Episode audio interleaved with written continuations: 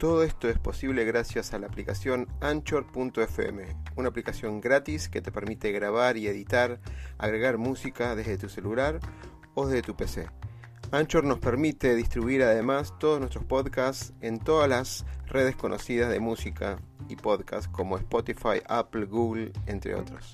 Puedes bajarte la aplicación directamente desde Android Store o Apple Store o directamente ir a la dirección anchor.fm y empezar ya con tu podcast. Negocio, pasión, éxitos y miedos. Un punto de encuentro para compartir, aprender e inspirar conversando, con la conducción de Oscar Schmitz.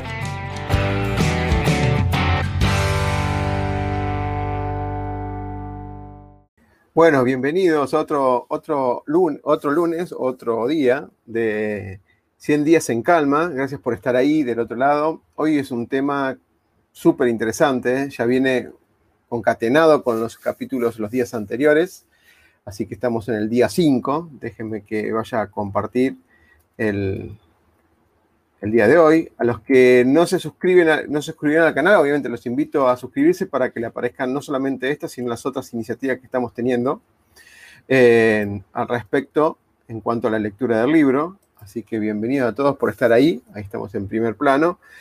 Hoy el tema es la confianza, ¿sí? Más allá de que vamos a leer la, parte del capítulo, hay un montón de cosas interesantes que vamos a reflexionar y, y ante todo su participación en cuanto a su punto de vista. Es un tema, creo que alcanza todo en lo que es la relación de pareja, la relación de amigos, la relación de sociedad.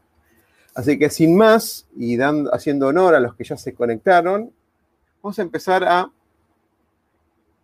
A ver, vamos a poner el doble plano y vamos a poner lo que es la parte del capítulo. Así lo leemos en forma conjunta ambos ambos, o sea, este, el, capítulo y yo. Así que bueno, bienvenidos a todos y vamos a, la lectura de, de este capítulo. Día 5. Ser confianza. La confianza es una poderosa emoción que nos une o separa de las otras personas. La confianza guarda coherencia entre nuestro pensar, decir y hacer. Esta relación de coherencia de cuerpo y mente sin que el ego distorsione nuestra realidad. La confianza en sí se sostiene como una mesa de tres patas. Cualquiera de estas patas que no exista o sea débil hará caer la confianza sostenida. La confianza es integridad, es coherencia con nuestras acciones del pasado y como resultado de nuestro presente. Lo que somos es producto reflejo de nuestro pasado. La confianza es sinceridad. En el acto presente lo que pensamos debe ser coherente con lo que decimos. La confianza es responsabilidad, donde lo que decimos es lo que nos comprometemos a hacer. ¿Qué tan fuerte son las tres patas de nuestra confianza? Muy directo al punto y así Nietzsche habla de no me molesta que me hayas mentido en su frase, no me molesta que me hayas mentido, me molesta que a partir de ahora no puedo creerte. Más que interesante, vamos a dejarlo ahí unos segundos, para compartirlo entre todos. Y la confianza la hemos eh, eh, desarrollado en, varios puntos. Vamos a ir uno por uno. No sé qué tan, qué tan importante es para ustedes la confianza en las relaciones o cuánto de la, de la confianza forma parte en decidir qué relaciones ustedes tienen. O, o cómo ustedes miden la confianza o quizás por algo puntual que vamos a analizar hoy también, por algo puntual generalizan y una persona es confiable o no es confiable. Todo lo que vamos a decir obviamente está vertido desde la, mirada personal, así que su opinión, su mirada diferente hace construir una, una nueva realidad en conjunto. El primer tema es la confianza construye relaciones. Y ahí hablamos donde la construcción de las relaciones, sea esto, como dijimos, pareja, equipos o grupos y sociedades, se basa en eso, en la confianza. Si bien la confianza es una creación de una, opinión, un juicio de valor, la confianza genera un estado de ánimo, un estado de ánimo donde de alguna manera genera el contexto para el cual las personas se relacionan. ese estado de ánimo de confianza es construido también, obviamente, sobre juicios y sobre opiniones fundadas de creencias o de limitaciones del pasado, ahora lo vamos a ver más en detalle, genera esta, esta vinculación entre uno y el otro. ¿Cómo podemos lograr entonces un cambio, una transformación o un propósito extraordinario en común cuando no existe el estado emocional de confianza? Entonces, parecería como un ABC que si no construimos confianza, no podemos generar un propósito extraordinario en conjunto con otro equipo. Esto de ordenar y decir hay que hacer tal cosa no es crear confianza. el esperar que se hagan las cosas tampoco es construir confianza. Por eso los líderes, de alguna manera, una de sus metas principales es la construcción de esta confianza en sí. ¿Cómo se logra? ¿Cómo se, cómo se detecta? ¿Cómo se analiza? Vamos a ir viéndolo punto por punto. Desde un punto de vista, que lo vamos a repetir, esta dualidad, la creación de confianza tiene dos patas en este sentido. Ahora vamos a ver con las otras patas de la mesa. En este sentido es, la confianza viene de un creer y de un crear también. Entonces, yo tengo que creer en las acciones, en los resultados, en el ida y vuelta de las relaciones, y tengo que crear acciones, resultados y ese ida y vuelta de las relaciones. En ese sentido, en ese sentido, el creer y el crear en el presente de la acción se conjugan y se integran en el yo creo. En ese yo creo que es muy poderoso, y pareciera este juego de palabras, pero es muy poderoso ese juego de palabras, yo creo, yo creo confianza. Y es más un dar que un recibir, en el sentido que lo vamos a, compartir hoy. Segundo elemento, si bien la, la confianza es una opinión, es un juicio de valor que tenemos y también es la construcción de un estado emocional donde cohabitan las personas. La confianza es un estado emocional. La confianza es un estado emocional en sí mismo, donde pueden recrearse vulnerabilidades. ¿Se acuerdan cuando vimos la de ser uno mismo, cuando vimos eh, controlar el tiempo en los, días anteriores? Bueno, acá tiene el mismo sentido de análisis que vamos a, vamos ahondar. La confianza, si bien es un empoderador, es un empoderador que, empodera las relaciones y, demás, en esa relación de confianza, al mismo tiempo, nos vuelve vulnerables. Confiar en alguien, de alguna manera, va de la mano con, con volvernos vulnerables a lo que sucede esa, en esa relación. En su momento cuando hablamos de ser uno mismo, ser uno mismo, ser auténtico, ser es, es, entregar ese sentimiento sin limitaciones hacia el otro y entregarse hacia el otro. Obviamente uno elige a quién entregarle esa apertura y demás, y uno elige cómo entregarse a ese ser confianza con el otro. Tiene mucho que ver este ser uno mismo y el ser confianza. Entonces, con esta relación, en esta relación de, dos o más personas, el ser confianza nos vuelve vulnerables. Y nos entregamos en ese contexto de confianza eh, que se ha creado y accionamos en tal sentido.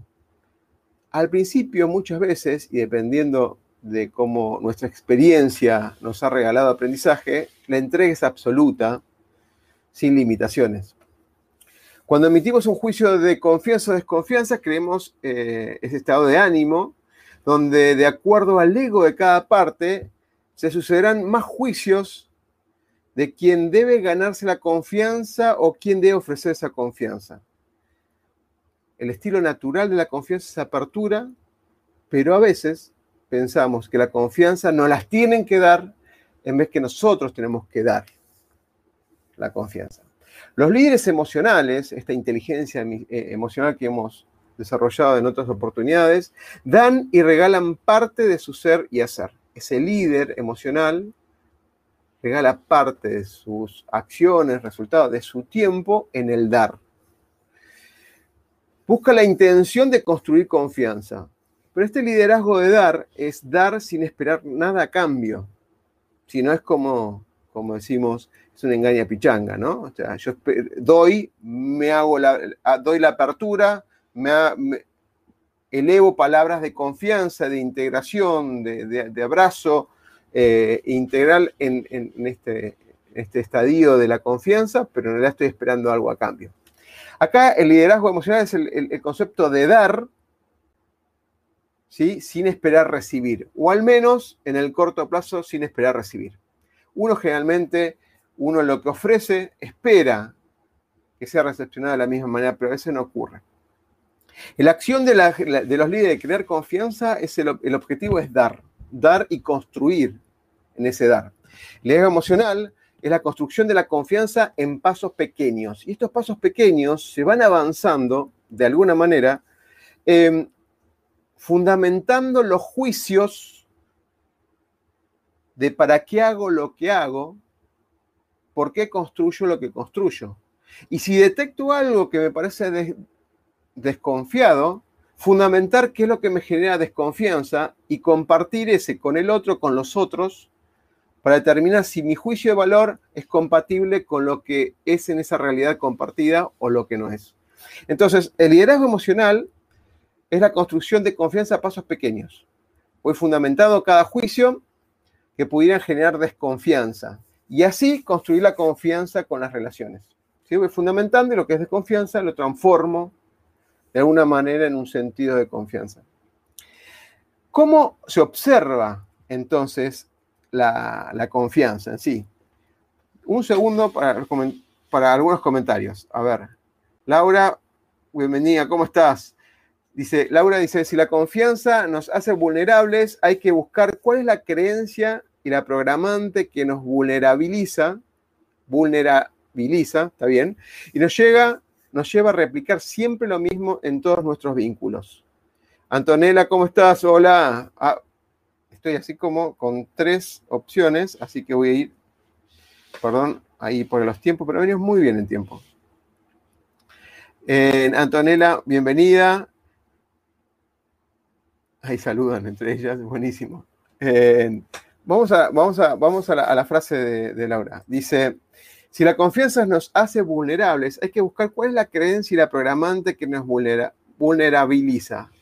Ok, eso es cuando pensamos en el pasado. Totalmente. Siempre hay algo que es un ancla, ¿sí? Cuando veamos, volvamos a ver más adelante lo que son las emociones, esas emociones que nos hacen repetir estos aprendizajes que a veces no le damos, no, nos damos cuenta de esa evolución que tenemos que hacer. Y de alguna manera tenemos que volver a pasar por esa transición como para, para poder aprender. Obviamente entender eh, esas vulnerabilidades quizás es algo, es un efecto eh, ceguedad que nos hace ver la vida de manera desconfiada, o esa porción en forma desconfiada. Déjenme poner el link para invitarlos, como siempre, a la comunidad Propósito Extraordinario y vamos a seguir. Entonces, habíamos quedado en, que la confianza es un estado de ánimo, que la confianza es una, digamos, es un juicio de valor. Al estar en el modo confianza entre uno varios en sí, eh, se genera también un espacio de vulnerabilidad de uno para con el otro. ¿Y cómo detectamos la confianza? Es algo que me fascinó la primera vez que lo escuché y espero que lo pueda compartir tanto o igual como lo he aprendido. Cuando la palabra confianza lo, la nombramos, lo, ¿qué es lo primera, la otra palabra que aparece directamente? Generalmente, generalmente, la palabra que asociamos con la palabra eh, la palabra confianza es seguridad. Es lo primero que aparece cuando decimos con qué palabra asocian confianza y hablan con, con la seguridad. Em, esta seguridad, ¿sí? Em, o esta confianza, de alguna manera la podemos ejemplificar en una mesa que sostiene esa confianza y seguridad con tres patas. Lo particular que tiene una mesa de tres patas es que cualquiera de ellas que esté débil o esté o no exista, se cae la mesa. Algo que esté, lo, lo agarra un vientito si está más o menos en equilibrio, pero se vuelve vulnerable lo que está apoyado sobre esa mesa. Entonces pensemos en una mesa de tres patas. Una mesa de tres patas donde está apoyada la confianza y por ende la seguridad que construye esa confianza. Entonces, em, Cada una de ellas entonces es muy importante y cada una de ellas la vamos a definir en dos elementos. Por un lado, juicios fundamentales y al mismo tiempo espacio-tiempo. Son tres patas de juicios fundamentales definidos y de espacio-tiempo. La primera, la primera confianza, la primera confianza es la integridad. Integridad y competencia. Y está relacionada con el pasado. O sea, la primera pata está relacionada con el pasado y está relacionada con lo que es integridad y competencia. Es la coherencia de nuestras acciones del pasado como resultado en nuestro presente. Somos producto reflejo de nuestro pasado, de todo lo que nos pasó. Entonces, de alguna manera, el pasado construye nuestra competencia y construye nuestra integridad en el presente. ¿Qué significa esto?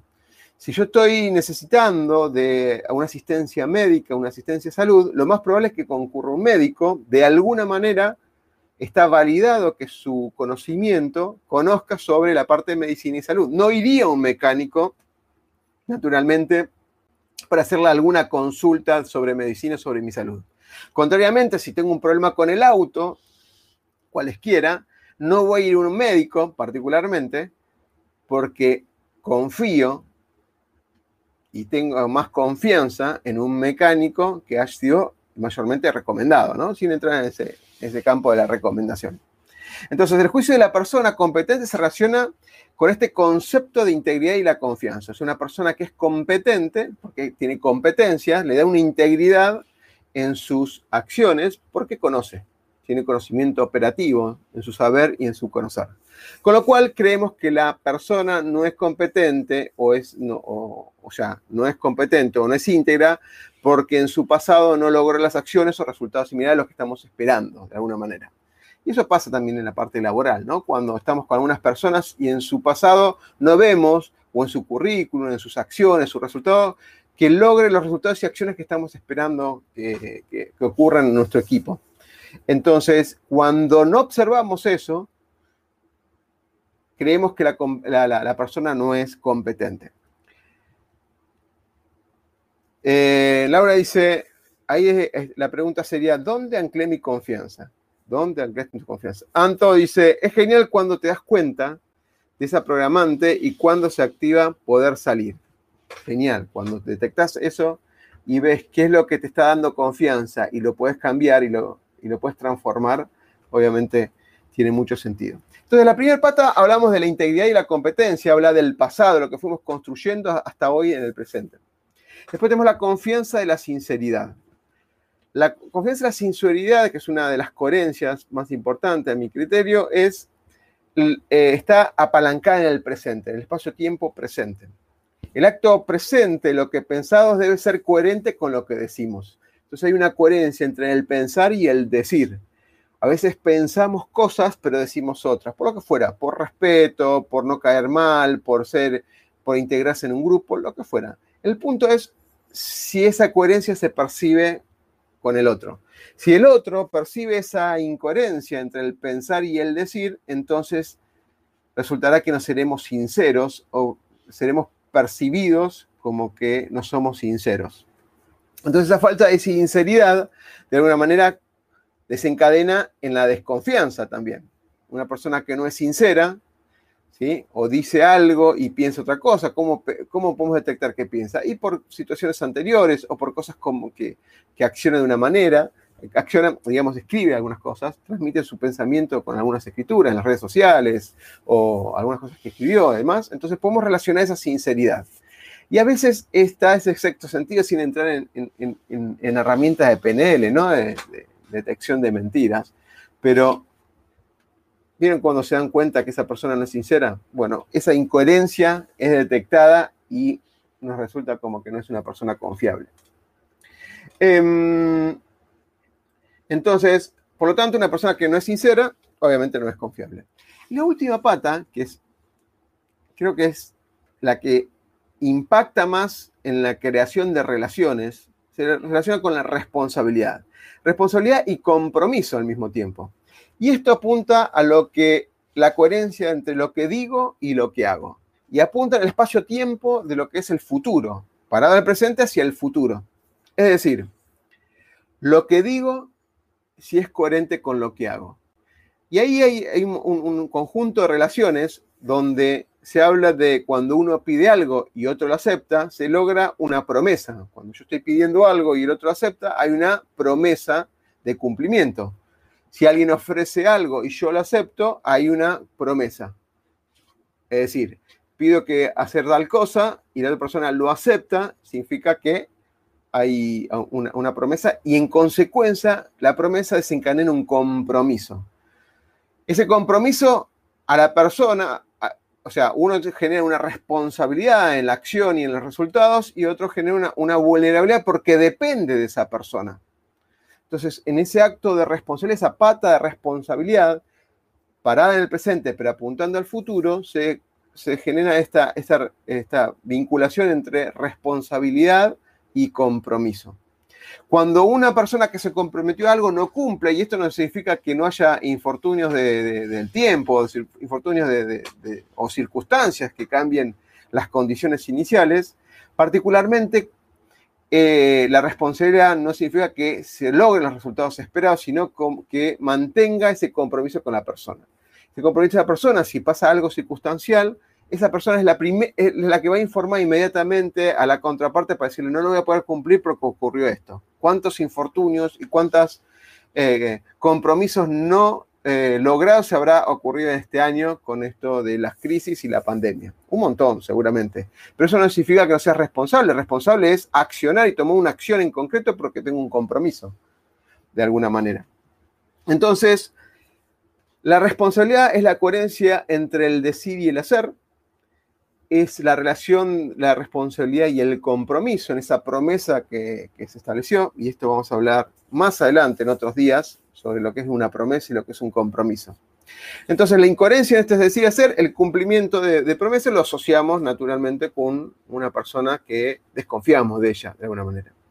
Entonces, la confianza, para darle un cierre a este, a este tema puntualmente, a esta particular, eh, está en estas tres patas, tiene un plano desde los valores y la ética, de alguna manera, de, los valores y la ética es la sinceridad y la responsabilidad, o sea, los valores y la ética determinan para qué uno es sincero o no lo es, y para qué uno es responsable y no lo es. Y también un plano que es la parte más operativa de competencias, ¿sí? de esa integridad del, del, del saber y el del conocer tengo una parte de valores y una parte de competencia. En conjunto entre los valores y la competencia, para darle otro círculo más, es donde se establece la confianza en sí mismo. Ahora, vamos a otro tema que es muy interesante discutirlo siempre cuando se pregunta, ¿qué es lo contrario de la confianza? Y cuando preguntamos, lo primero que surge en automático Así cuando decimos qué palabra es un sinónimo de la confianza, que es la seguridad, cuando preguntamos qué es lo contrario de la confianza, em, lo primero que aparece es la desconfianza. O cuando preguntamos qué es lo contrario de la confianza, muchas veces preguntamos el descontrol. Y en realidad, lo contrario de la confianza en términos de distinciones en sí, lo contrario a la confianza es el control. Y hay un balance en este sentido, y síganme con, con, el descubrir de esta simbología. Eh, déjenme que cambio el subtítulo acá, un segundo. Ahí vamos. Acá. Em, entonces, lo contrario de la, de la confianza es el control. Es decir, cuando controlamos, y piensen ustedes, en lo laboral se, aplica mucho más, ¿no? Cuando controlamos a alguien o las acciones de alguien es porque desconfiamos de esa persona. De alguna manera esa desconfianza apunta a alguna de las tres patas, apunta a alguna de las tres patas de la desconfianza que vimos antes.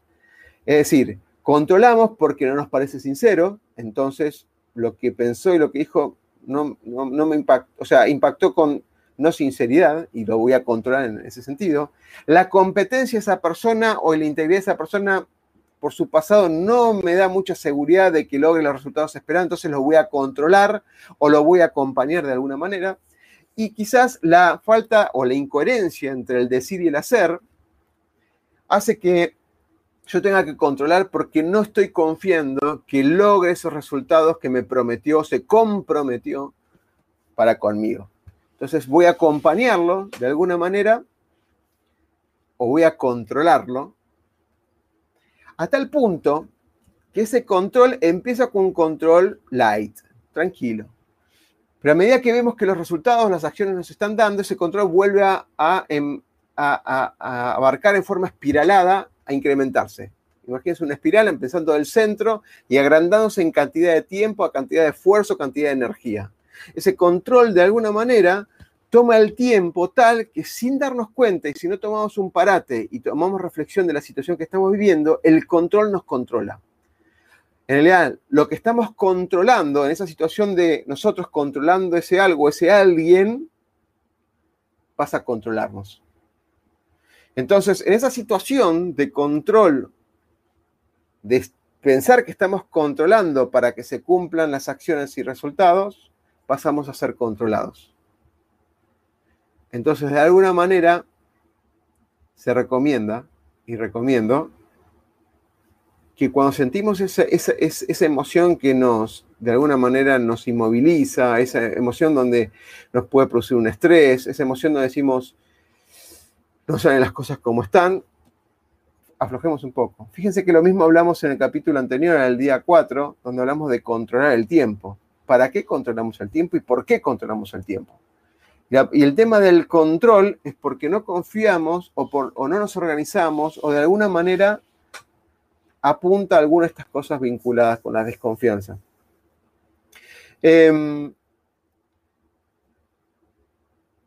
aplicamos controles, una frase que tengo acá es, aplicamos controles generalmente por la falta de compromiso y responsabilidad. Esas son las dos patas principales. A veces no la falta de competencia, porque la falta de competencia la primera vez casi por ahí no la notamos. Ya la segunda vez es como frente a un hecho de, falta de responsabilidad porque no logró los resultados y dijo que lo iba a lograr, ahí podemos empezar. Pero generalmente hay que prestarle atención a la, desconfianza de las tres patas como vimos antes, pero por lo general es por la parte de compromiso y responsabilidades. Que observamos desde nuestras interpretaciones y juicios que no se ha logrado. El control termina teniendo el sentido inverso de lo que ejerce una presión de controlarnos a nosotros mismos. Y a veces no nos damos cuenta. Algunas ideas para crear confianza. Ahora, me salté algo puntual que es cuando, cuando hay desconfianza, hay un ejemplo muy, muy conocido o se usa muy, muy habitualmente, que es... Eh, el tema de la copa de cristal. Pero antes vuelvo a leer algunos comentarios. Laura dice, cuando queremos controlar el resultado, nos desconectamos de la confianza y comenzamos a vivir en esa sintonía, en el resultado, claro. Soltar el control para conectar con la confianza, soltar el control para conectar con la confianza. Qué difícil, qué difícil es poder hacerlo, muchas veces. Qué difícil es poder hacerlo. Hay que controles, dice Ahora que hay controles que transforman en crónicos. Claro, y a veces es como que me habitué y la creencia está en que lo tengo que hacer porque si no, no salen las cosas. Entonces parte de mi caja de actividades que a veces, si no, no creamos ese espacio y si creemos que siempre los demás actúan en desconfianza, vamos a tener que involucrarnos en un tiempo, gran parte del tiempo, en ese control. ¿no? Ahora dice también que cuando nos paramos en el control, se drena nuestra energía. Por eso el otro termina controlándonos. Porque, claro, dirigimos la energía hacia el otro, de alguna manera. Y volvemos al ejemplo. Generalmente a veces la, la confianza la relacionamos con una copa de cristal. Y decimos que cuando se cae esa copa de cristal y se rompe, por más que lo pegue y por más que le haga lo que le haga, la copa de cristal no es la misma. Después vamos a hablar de, un caso que es uno de los, y lo voy a leer tal cual porque lo, lo incorporé hace poquito, eh, que se llama Kintsugi. Kintsugi. Que es la reconstrucción de confianza. En realidad es la reconstrucción de cerámicas, con un arte, arte de japonés, a través de hilos o de material de oro. Y eso va en contra de este, esta simbología de asociar las copas de cristal rotas y pegarla y decir que cuando una copa de cristal se quebró, entonces no va a ser, no va a ser de ahí en más la misma. Y ahí encontré este, este, este esta parte de, de, pensamiento japonés que admiro, notablemente porque siempre hay cosas como para aprender de la parte oriental, que me pareció fascinante. Pero quedámonos en eso, de vuelta. entonces la copa de cristal se cae, se, rompe y la reconstruyo como puedo. No es la misma, seguramente no es la misma, y pareciera que muchas personas tomamos que la, la desconfianza es parte de esa, esa está incorporada esa copa rota, ¿no? Cuando la vemos, eh, están las grietas, están las heridas de la vida que tuvimos, algunos golpes, algunos cachetazos, en cuanto a que confiamos, nos volvimos vulnerables y nos dieron un sopapo de vida como diciendo, epa, nos traicionaste, me traicionaste, faltaste tu compromiso, no fuiste responsable, no fuiste sincero, o de alguna manera creí que eras competente y, en vez de decir, mm, observé la, la vida de una manera diferente, vos me engañaste. Y hace un conjunto de digamos, de emociones de, relacionadas con incertidumbre, el miedo que nos provoca esa desconfianza. Y ahí quizás nos consolidamos y ponemos capas y vamos, nos remontamos al capítulo del ser uno mismo, capas, capas y capas que, de cebolla que de alguna manera protegen ese ser uno mismo para que no volver a ser vulnerables. Pero sin darnos cuenta, como sin darnos cuenta, esas capas que nos ponemos casi nos inmovilizan y nos vuelven rígidos, tanto en emociones como en acciones. Algunas ideas para crear confianza antes de ir al cierre de lo que es eh, esta historia del kintsugi. Se pronuncia así, si no me equivoco, porque lo, pasé para, el traductor al japonés y, se pronunciaba de esta manera. Kintsugi. Bueno, vamos ahora primero algunas ideas para eh, crear la confianza. Algunas ideas para crear la confianza podemos incorporar y podemos eh, complementar con las que ustedes nos digan. Algunas ideas para crear la confianza son, podemos dar el primer paso. El primer paso para construir y crear confianza y recrear confianza es aceptando que esto es así. Aceptando que esto es así.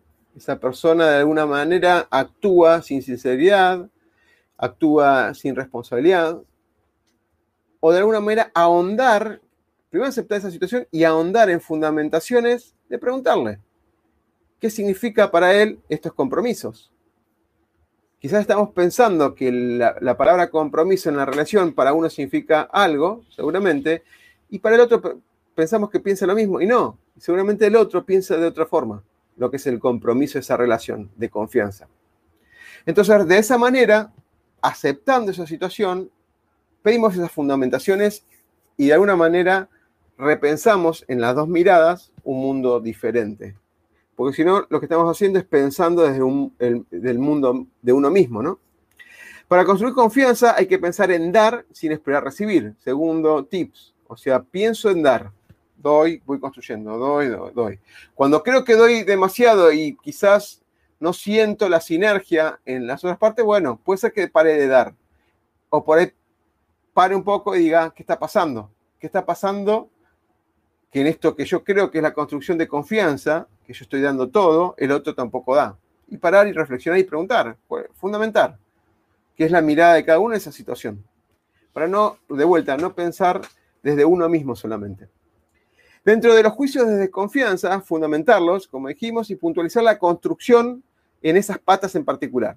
O sea, en vez de generalizar y esta persona es no desconfía en esa persona, no es, poco confiable, etcétera, y generalizar por un acto puntual, pensar en, la relación de, desconfianza es en qué punto de las tres patas, en qué pata en particular percibimos esa desconfianza. En la de parte de competencia e integridad, en la parte de sinceridad, en la parte de responsabilidad. Y ahondar en eso, porque por ahí nos falta información.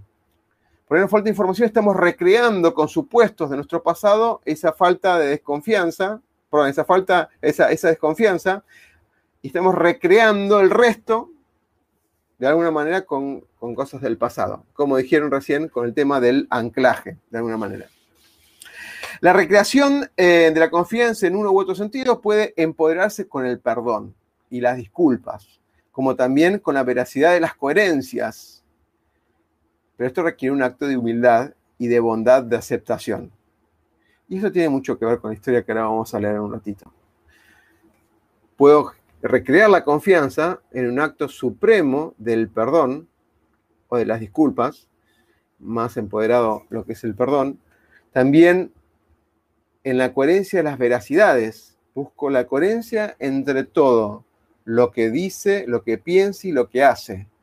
Y voy buscando veracidades, veracidades, veracidades no por opiniones, sustentadas en opiniones, sino sustentadas en hechos concretos y absolutos y no quedarse juicios sobre juicios y se armó toda una historia que no tiene ningún fundamento de hechos.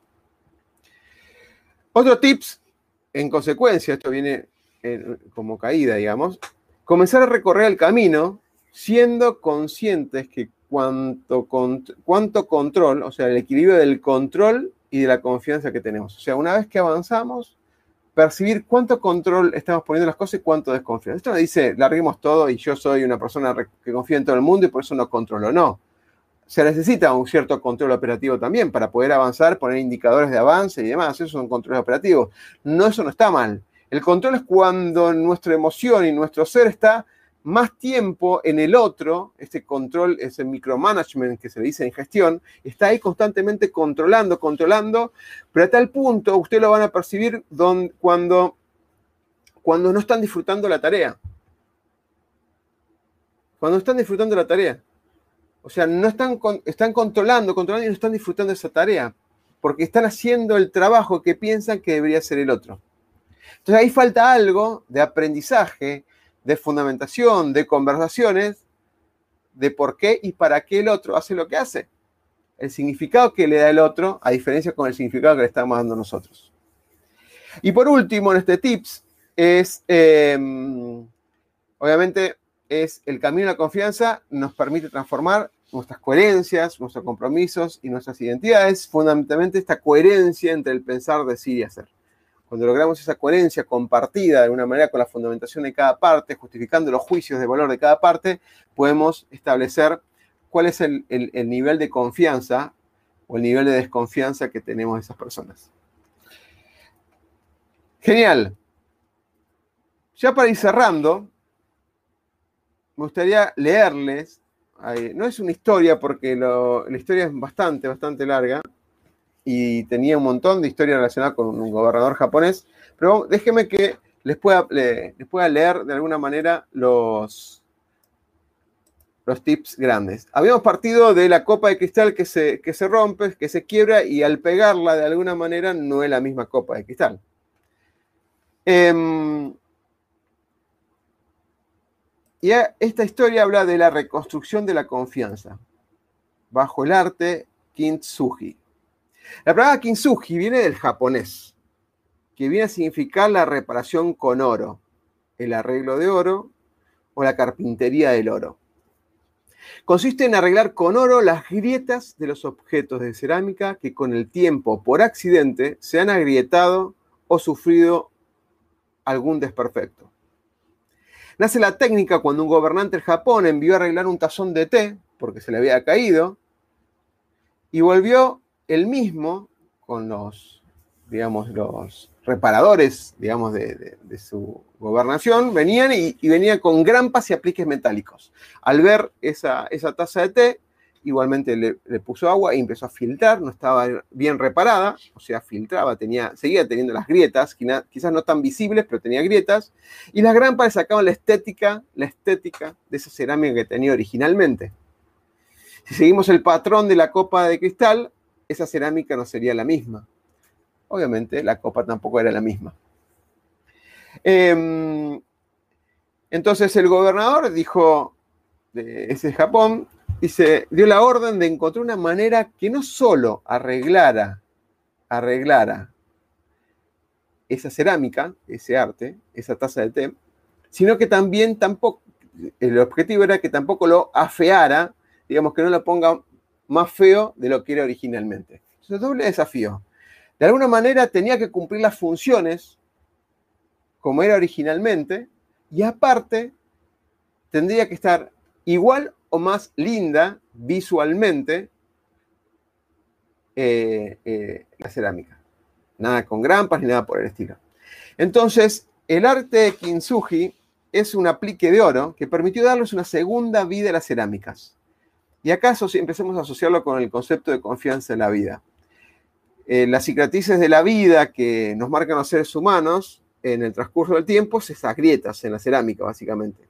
La aplicación de oro no solo lo repara, sino también los vuelve más valorada a la creación original de cerámica, más valorada que la original. O sea, yo tengo que hacer un acto de bondad, una, una acción superadora para que esas grietas puedan ser tapadas, arregladas, con, este, con un material mucho más caro que la, cerámica. Este material más caro significa de alguna manera algo superior a lo que estaba haciendo, o algo superior con el que fue quebrada esa cerámica, o la que fue construida esa cerámica. Tengo que tener un acto de bondad y de aceptación, y el perdón es una de ellas, y las disculpas es una de ellas, y un acto de coherencia y veracidad es otra de ellas, que me permitan de alguna manera accionar en forma superadora con la, transformación. Claro que el oro, acá como comenta Laura, es un proceso alquímico de transformación, sin lugar a dura, duda. Ahora, el oro es un material más valorado que la cerámica. Pero para lograr el objetivo que el gobernador le dijo, mantener la funcionalidad y no perder la belleza, era una, una buena solución. Entonces, desde la creación mm, de, de, la confianza, los seres humanos somos capaces de reparar las heridas y actos de desconfianza y transformar de manera de darle valor eh, y, reconstruir nuestra historia, aceptarlas con orgullo, esos momentos de la vida, ¿sí? que confiamos y nos provocaron un contratiempo, y darles un nuevo sentido a ese aprendizaje de vida. O sea, no ver esas grietas de alguna manera como grietas como tales, sino transformarlas, como hace el oro con las cerámicas, para darle un nuevo aprendizaje y una evolución. No rechazar las relaciones por los sentimientos y pensamientos primeros de confianza. No rechazo las relaciones, ¿sí? De la, por, provocadas por situaciones pasadas de desconfianza, sino transformar esas heridas y esos pensamientos para darle belleza a nuestras vidas para transformarlas y aceptarlas de una manera diferente. No rechazarlas, ignorarlas y repudiarlas y alejarme, sino quizás sirven como aprendizaje de lo que no tengo que hacer, o sirven de aprendizaje de lo que no quiero hacer, o sirven de aprendizaje de lo que aprendí en el momento que confié, pero no porque voy a dejar de, de confiar, sino porque aprenda a cómo confiar nuevamente en las personas de otra manera. ¿Sí? No es confiar y desconfiar. Confié y no pude, ahora desconfío de todo. No son los extremos. El justo medio, como siempre decimos. El justo medio es de alguna manera, de una manera esto de confiar y aprender a volver a confiar. Porque la, vuelta del aprendizaje la confianza es de manera diferente y mucho más empoderadora porque aprendimos, al menos, a no hacerlo de esa manera que no nos funcionó en un comienzo. Entonces dijimos, para cerrar, Em, estas grietas o estas desconfianzas que nos provocan es una herida de nuestras vidas y ha sido parte de nuestro aprendizaje. O sea, todas esas heridas que tenemos en la vida es parte de nuestra, nuestro aprendizaje a cómo somos hoy. Entonces nos definen y nos hacen unidos como, como nosotros somos hoy mismo. Ese ser uno mismo que ya hablamos en otros capítulos. Cuando algo se agrieta necesita ser reparado, indudablemente, esa transformación requiere un acto de bondad y fortaleza de aceptación para lograr superarlo. Sin eso, sin eso, acuérdense que un acto de perdón no significa que vuelvan a estar con esa persona, sino que se liberan, se liberan de ese acto, ese resentimiento que en otras oportunidades vamos a volver a hablar. Acá Anto, para cerrar, Laura, no sé si lo leí, pero el, oro como proceso alquímico, alquímico alquímico de transformación, clara, claramente. Anto dice, los extremos son siempre malos y el tema, y el tema es encontrar ese equilibrio. Genial, terminamos 55 minutos increíblemente y, tuvimos un montón de desarrollo en el ser confianza, distinción, confianza. Espero que le haya gustado, hayan visto una mirada diferente de ustedes mismos y la pregunta es, ¿cómo van a ser ustedes de acá en más en el análisis de confianza, es confianza de sus relaciones, de su equipo de trabajo, de sus relaciones familiares, de sus relaciones de pareja, de relaciones de la vida en sí, ¿no? Y en el caso que ocurra una de esas grietas, ¿qué van a hacer en ese acto superior, ese acto, como llamaba en japonés, kintsugi, que provoque, que los transforme a ustedes en convertir desconfianza en confianza y aprendizaje. Así que gente, muchas gracias y nos vemos el, próximo lunes, como todos los lunes, a las 22 horas Argentina. Y les mando un abrazo y vamos a seguir leyéndonos y conversando en este compartir, aprender e inspirar de 100 em, días en calma, que no lo puse en todo el momento y lo voy a poner ya al final, que nos quedan unos minutos, por lo menos la etapa del libro, que fue compartida con muchos de ustedes y fue armada con muchos de ustedes, elegida ahí mismo. Genial, gente. Nos vemos el próximo lunes. Un abrazo grande. Chau. El miedo a equivocarnos nos inmoviliza, nos aleja del éxito. El miedo a lo nuevo nos limita, nos quita oportunidades de crecer. Pretender resultados diferentes haciendo siempre lo mismo es una locura.